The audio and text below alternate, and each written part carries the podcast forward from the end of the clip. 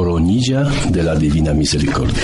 Según el diario de Santa María Faustina Kowalska, te recuerdo, hija mía, que cuantas veces oigas el reloj dando las tres de la tarde, sumérgete totalmente en mi misericordia adorándola y glorificándola. Suplicas omnipotencia para el mundo entero y especialmente para los pobres pecadores, ya que en ese momento se abrió de par en par para cada alma. En esa hora puedes obtener todo lo que pides para ti y para los demás. En el nombre del Padre, del Hijo y del Espíritu Santo. Amén. Coronilla a la Divina Misericordia. Padre nuestro que estás en el cielo, santificado sea tu nombre. Venga a nosotros tu reino, hágase tu voluntad en la tierra como en el cielo.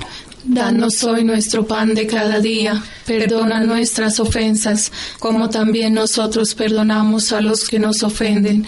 No nos dejes caer en tentación y líbranos del mal. Amén. Dios te salve María, llena eres de gracia, el Señor es contigo, bendita eres entre todas las mujeres, y bendito es el fruto de tu vientre Jesús. Santa María, Madre de Dios, ruega por nosotros los pecadores, ahora y en la hora de nuestra muerte. Amén. Creo en Dios Padre Todopoderoso, Creador del cielo y de la tierra. Creo en Jesucristo, su único Hijo, nuestro Señor, que fue concebido por obra y gracia del Espíritu Santo.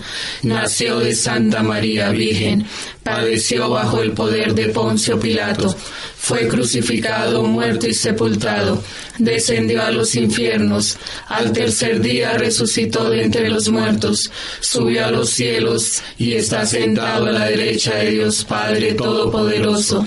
Desde allí ha de venir a juzgar a los vivos y a los muertos. Creo en el Espíritu Santo, en la Santa Iglesia Católica, la comunión de los santos, el perdón de los pecados, la resurrección de la carne y la vida eterna. Amén. Padre eterno, te ofrezco el cuerpo y la sangre, el alma y la divinidad de tu amadísimo Hijo, nuestro Señor Jesucristo.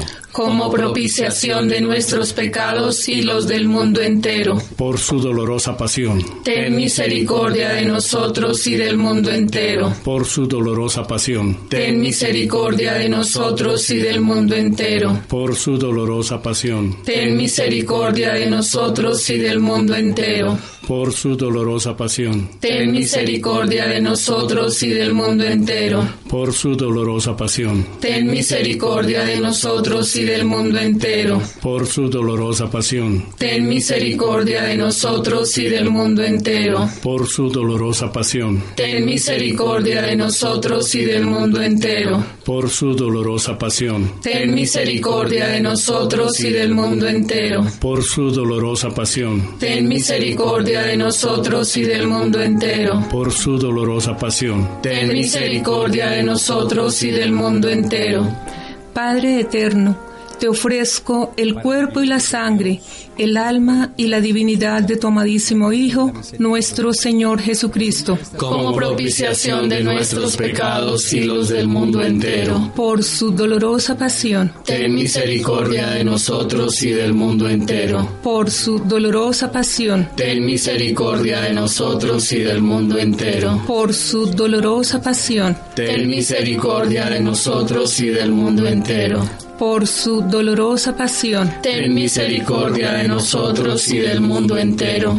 Por su dolorosa pasión. Ten misericordia de nosotros y del mundo entero. Por su dolorosa pasión. Ten misericordia de nosotros y del mundo entero. Por su dolorosa pasión. Ten misericordia de nosotros y del mundo entero por su dolorosa pasión. Ten misericordia de nosotros y del mundo entero. Por su dolorosa pasión. Ten misericordia de nosotros y del mundo entero por su dolorosa pasión. Ten misericordia de nosotros y del mundo entero. Padre eterno, te ofrezco el cuerpo y la sangre, el alma y la divinidad de tu amadísimo Hijo, nuestro Señor Jesucristo. Como propiciación de nuestros pecados y los del mundo entero. Por su dolorosa pasión. Ten misericordia de nosotros y del mundo entero. Por su dolorosa pasión. Ten misericordia de nosotros y del mundo entero. Por su dolorosa pasión. Ten misericordia de nosotros y del mundo entero. Por su dolorosa pasión. Ten misericordia de nosotros y del mundo entero. Por su dolorosa pasión. Ten misericordia de nosotros y del mundo entero. Por su dolorosa pasión. Ten misericordia de nosotros y del mundo entero. Por su dolorosa pasión. Ten misericordia de nosotros y del mundo entero. Por su dolorosa pasión. Ten misericordia de nosotros y del mundo entero. Por su dolorosa pasión. Ten misericordia de nosotros y del mundo entero. Por su dolorosa pasión ten misericordia de nosotros y del mundo entero. Padre eterno, te ofrezco el cuerpo y la sangre, el alma y la divinidad de tu amadísimo Hijo nuestro Señor Jesucristo, como propiciación de nuestros pecados y los del mundo entero. Por su dolorosa pasión. Ten misericordia de nosotros y del mundo entero. Por su dolorosa pasión. Ten misericordia de nosotros y del mundo entero. Por su dolorosa pasión. Ten misericordia de nosotros y del mundo entero. Por su dolorosa pasión. Ten misericordia de nosotros y del mundo entero. Por su dolorosa pasión. Ten misericordia de nosotros y del mundo entero. Por su dolorosa pasión. Ten misericordia de nosotros y del mundo entero. Por su dolorosa pasión. Ten misericordia de nosotros y del mundo entero. Por su dolorosa pasión. Ten misericordia de nosotros y del mundo entero. Por su dolorosa pasión. Ten misericordia de nosotros y del mundo entero. Por su dolorosa pasión. Ten misericordia de nosotros y del mundo entero. Padre eterno, te ofrezco el cuerpo y la sangre, el alma y la divinidad de tu amadísimo Hijo nuestro Señor Jesucristo, como propiciación de nuestros pecados y los del mundo entero. Por su dolorosa pasión. Ten misericordia de nosotros y del mundo entero. Por su dolorosa pasión. Ten misericordia de nosotros y del mundo entero. Por su dolorosa pasión. Ten misericordia de nosotros y del mundo entero. Por su dolorosa pasión. Ten misericordia de nosotros y del mundo entero. Por su dolorosa pasión. Ten misericordia de nosotros y del mundo entero. Por su dolorosa pasión. Ten misericordia de nosotros y del mundo entero. Por su dolorosa pasión. Ten misericordia de nosotros y del mundo entero. Por su dolorosa pasión. Ten misericordia de nosotros y del mundo entero. Por su dolorosa pasión. Ten misericordia de nosotros y del mundo entero. Por su dolorosa pasión. Ten misericordia de nosotros y del mundo entero. Santo Dios, Santo fuerte, Santo inmortal. Ten piedad de nosotros y del mundo entero. Santo Dios, Santo fuerte, Santo inmortal. Ten piedad de nosotros y del mundo entero. Santo Dios, Santo fuerte, Santo inmortal. Ten piedad de nosotros y del mundo entero. Oh sangre y agua que brotaste del corazón de Jesús como una fuente de misericordia para nosotros, en ti confío. Oh sangre y agua que brotaste del corazón de Jesús como una fuente de misericordia para nosotros, en ti confío. Oh sangre y agua que brotaste del corazón de Jesús como una fuente de misericordia para nosotros, en ti confío. Jesús, en ti confío. Jesús, en ti confío. En el nombre del Padre, del Hijo y del Espíritu Santo. Amén.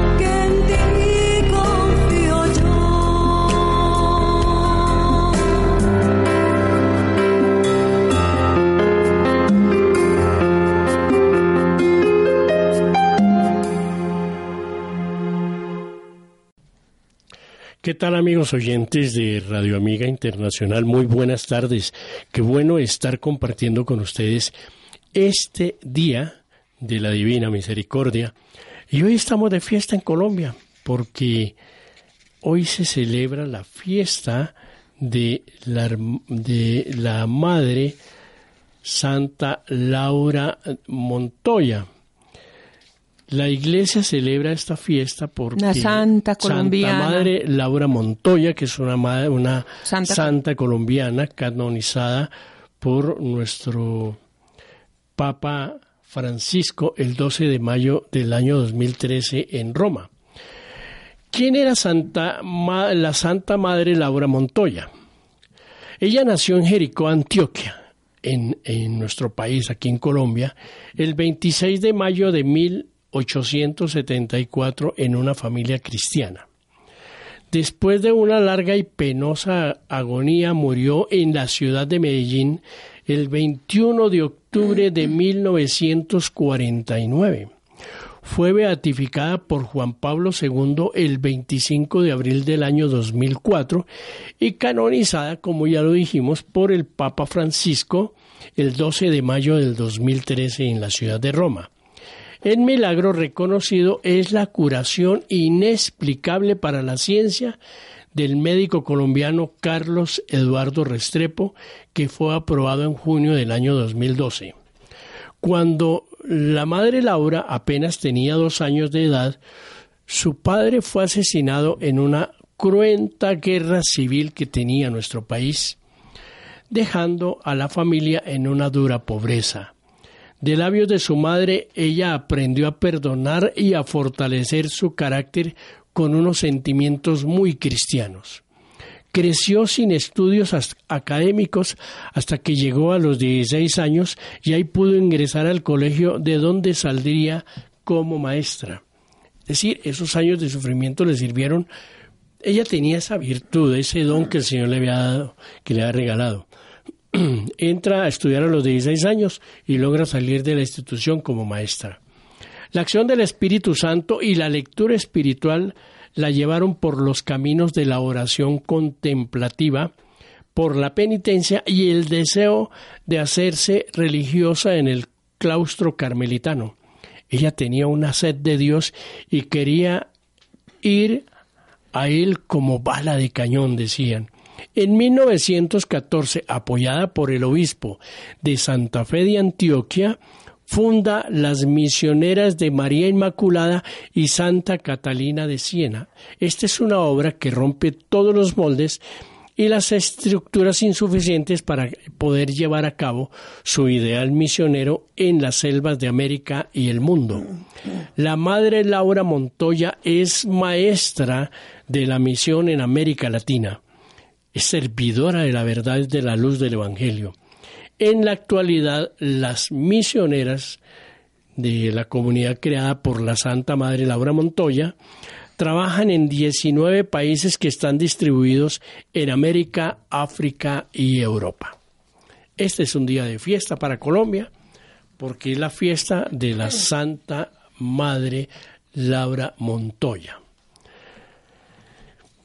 Qué hermosa historia, Luis Ernesto, digna de imitar y que nos deja unas enseñanzas de piedad, de espiritualidad, de entrega. También nos deja esas comunidades que aún en este momento también eh, nos dan su enseñanza. Sí, nos dejan a nosotros, nos ponen a pensar. Nosotros pensamos a veces, hombre, es que yo no puedo ser santo. Ya tenemos una santa colombiana, una mujer que se dedicó a la oración, a contemplar al Señor. Eh, es digna de imitar. Se, se, también ella tuvo ese celo, ese amor por Dios, esa sed de Dios, que nosotros también lo podemos sentir. que Luis Ernesto no solamente se es santa, eh, las personas, en este caso Santa Laura o muchos santos, que los han llevado a los altares ¿sí? y los reconocen como santos, sino que todos nosotros estamos llamados a ser santos en el cielo. En el cielo. Desde Sí. acá, lógicamente, que tenemos que construir ese caminar. Sí, porque hay, hay momentos en que uno dice, hombre, yo no puedo ser santo, yo soy una persona que cometo muchos, bueno, estoy continuamente pecando. Errores. Sí, cometo muchos errores, pero eso no quiere decir que uno pueda tener esa santidad. Es que la santidad la puede mostrar con otras acciones. hay tantas, tantos cuentos y tantas cosas, tantas historias que a uno lo ponen a pensar. Pero hay, hay uno puede servir. Hay personas que le sirven al, al, otro hermano y pueden seguir llevando su vida normal, pero en, su, en su parte interna, debido a esa caridad tan grande que practican, pueden ser santos. Claro, ahí se está construyendo esa, esa santidad. Se va construyendo esa santidad. Bueno, eh, dentro de los libros que leíamos en el libro de ayer de nosotros estamos haciéndoles es como un pequeño resumen para que ustedes se interesen mucho por estos libros de históricos y así vayan aprovechando la lectura de la santa palabra del Señor, la Santa Biblia o la Sagrada Escritura, como la queramos llamar. Hoy vamos a hablar de un libro que es el libro de Ruth. Eh, dice que en tiempos de los jueces, un varón llamado Elimelech, que moraba en Belén, por causa del hambre se había ido con su mujer Noemí y con sus dos hijos al país de Moab. Ahí va a empezar el libro de Ruth. Habiendo muerto Elimelech y también los hijos, la viuda Noemí, sabiendo que había cesado la carestía en su patria, resolvió volver a ella. Y aquí aparece Ruth, que era una moabita y casada con uno de los hijos de Noemí, no quiso abandonar a esa suegra débil y anciana ni un instante. Y además se puso a amarla y a servirla. Y ahí empieza la historia del libro de Ruth. Ya sabemos el por qué Elimelech, que es quien, el varón de la casa, se había casado con Noemi y se fueron, ellos que estaban viviendo en Belén, se fueron a causa de la carestía que había en su país al país de Moab. Y allá los hijos de Elimelech se casan, uno de ellos se casa con Ruth, todos mueren y queda solamente la viuda y queda Ruth, que también es viuda de uno de los hijos, y ella se encarga de cuidar a esta anciana, a su suegra muy anciana y muy llena de problemas. Por eso se dice que este es un libro que se habla que estábamos en el tiempo de los jueces. Por eso también Luis Ernesto es como el suplemento, digámoslo así, de los jueces y también es una introducción a los reyes.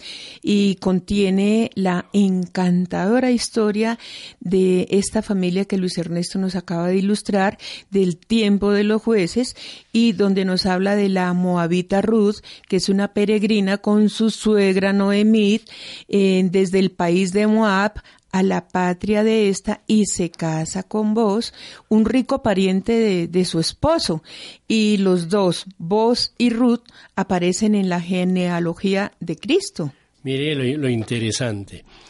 Cuando ella llega con su suegra de nuevo al país, a, Canaán, porque es de la tierra de Canaán, entonces eh, le dice al, la suegra le dice que no, que ella tenía que casarse con el pariente más cercano. Y van a buscar públicamente como se hacía antiguamente. Es decir, ella tiene que, emparentarse con un pariente de su esposo. Y él la rechaza. No, no se quiere casar con ella. ¿Para qué? Para que haya descendencia. Pero sin embargo aparece en segundo plano Bosque, que era un hombre muy rico, un hombre muy acaudalado y que ve grandes virtudes en Ruth. Él tenía muchos, eh, muchas siembras de trigo y a los segadores les decía, porque ella va a hablar con vos, y vos se da cuenta de que él era, ella era una mujer impresionante, muy virtuosa, muy virtuosa. Y entonces le dice a sus segadores que cuando llevaran el trigo, para que ella no se sintiera mal, que fueran dejando por el camino, fueran botando las semillitas para que ella los pudiera recoger, para que al molerlas le diera de comer a Noemí. Él lo hace de esa forma, dice, para que ella no se sienta mal. Esa es una historia bellísima que vale la pena que ustedes la lean, para que entiendan ahí lo que es la grandeza del Señor. Miren, al, al final estamos diciendo, ella se casa con vos. Y de esa herencia aparece la genealogía de Jesús. Luego el Señor todo lo tenía muy bien predispuesto. Cierto, y mira que por eso también se ofrece eh, un hermoso ejemplo de la divina providencia que todo lo dispone y hace que concurran aún los menores sucesos al cumplimiento de sus mayores designios, pues nos pone ante los ojos un modelo de singular piedad y religión, tanto en Ruth como en su suegra Noemí, y nos deja ver en vos no solo un modelo de israelita, sino también un miembro de la real estirpe de este matrimonio que fue bendecido por todo el pueblo. De ahí también, pues. De ese matrimonio, sí. Es que mire que, es que vos era un hombre rico, era un hombre importante. No solamente en, lo material, ¿no? Sino. No, y era un hombre muy virtuoso, era un buen, era un buen señor. Porque dice, hay una, hay una parte que ustedes van a encontrar en la Biblia donde dice, Después dijo secretamente a sus segadores, dejad caer espigas de vuestras gavillas para que pueda recogerlas aquella mujer y no la molestéis para que no lo haga sin rubor, es decir, para que no se sintiera mal. Y vean lo importante que es esto, muy, muy interesante. Eh, este, este señor Vos fue un modelo de israelita y es un miembro de la real estirpe del pueblo de Israel. De este matrimonio, todo el pueblo aceptó ese matrimonio y les pareció. Él era ya un pariente lejano, pero era pariente de, de Noemí, o del esposo, del esposo, de Ruth. Y entonces de ahí nace Obed. Obed fue el padre de Isaí y abuelo de David. Y David, David fue uno de los más grandes reyes dentro de la monarquía del pueblo de Israel. Ya nosotros estamos viendo cómo es que se está formando esa, genealogía. de Cristo, de, Jesús. Y en ese libro también se puede leer el, matrimonio levirático en sentido amplio, como es el de vos con Ruth.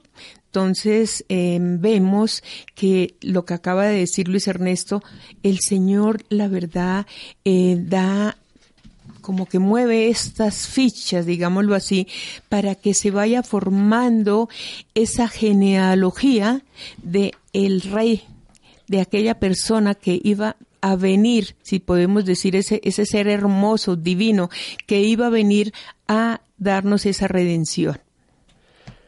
Ahora, eh, hay algo también interesante aquí que vamos nosotros a ver eh, una vez que se termina esa historia de Ruth, nosotros vamos a ver en Samuel, vamos a hablar de los libros de Samuel 1 y 2, pero quiero que entiendan esto.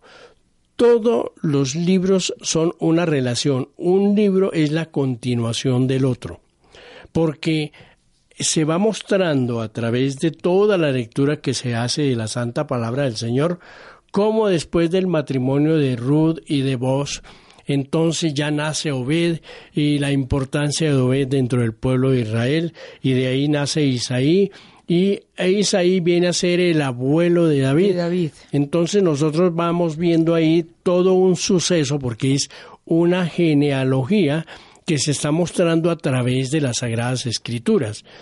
Por eso cuando hablamos de estos libros, de los libros de Samuel 1 y 2, que es la continuidad después de Ruth, estos dos libros relatan la historia de Israel desde el nacimiento hasta la muerte de David. Hay que, hay que, hay que ver algo importante. Aquí se va a hablar antes de Samuel, se va a hablar de el sumo sacerdote Elí era juez de Israel y era sumo sacerdote. Y tenía dos hijos ocupados en el ministerio del tabernáculo. Ellos se llamaban Ofni y Finés. ¿Qué pasa con esto? Aquí hay algo interesantísimo. Samuel fue eh, dejado por su mamá al servicio del sumo sacerdote porque ella había, le había prometido al Señor que si tenía un hijo se lo regalaba para que él fuera creciendo en ayudar al pueblo de Israel y que quedara en manos del sumo sacerdote. Y es Samuel, en la medida en que va creciendo, Samuel se va dedicando a la oración y también es bien visto por el Señor y él lo escoge también como uno de sus, de sus jueces en el pueblo. Y hay algo interesante, que Samuel escucha una vez una voz que lo llama y él se va donde Elí y le dice, ¿me llamas? No, yo no te he llamado. Tres veces y a la tercera vez eh, Elí, el sumo sacerdote, se da cuenta que quien lo llama es el Señor y es cuando él le contesta al Señor que es una frase, habla Señor que tu siervo escucha. Sí, Samuel es el que le dice al Señor, porque Elí le dice, si el Señor te vuelve a llamar, entonces tú le vas a responder esto. Bueno, vamos a empezar a hablar de Samuel en tomos 1 y 2, o sea, dos libros que comprenden la historia de Israel desde el nacimiento de Samuel, hasta la muerte de David. De David. Y ese libro primero justamente empieza narrando la historia de él y de, Samuel, y que fue el último de los jueces y el establecimiento de la monarquía en Israel. Y en el segundo, la segunda parte refiere el fin de Saúl, el primer rey, y el advenimiento de David. Mire lo interesante, ya es toda una, una secuencia que estamos llevando.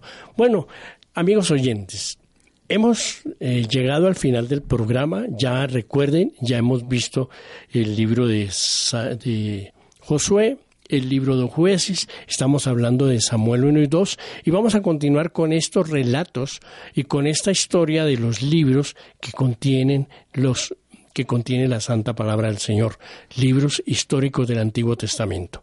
Muchas gracias por acompañarnos, seguimos en la presencia del Señor y como siempre vamos a despedirnos con una oración. Señor Jesús de la Divina Misericordia, haz que en este encuentro que tenemos con tu Santa Palabra, nuestras vidas cambien, Señor, para que esa palabra la hagamos vida entendamos cuál era el plan que tú tenías con el pueblo de Israel y cuál es el plan que tú también puedes tener con mi vida. Señor Jesús, te pido perdón si acaso te he sido infiel y espero que con tu infinita misericordia me des la luz para poder orientar nuestras vidas. Jesús, en ti confío.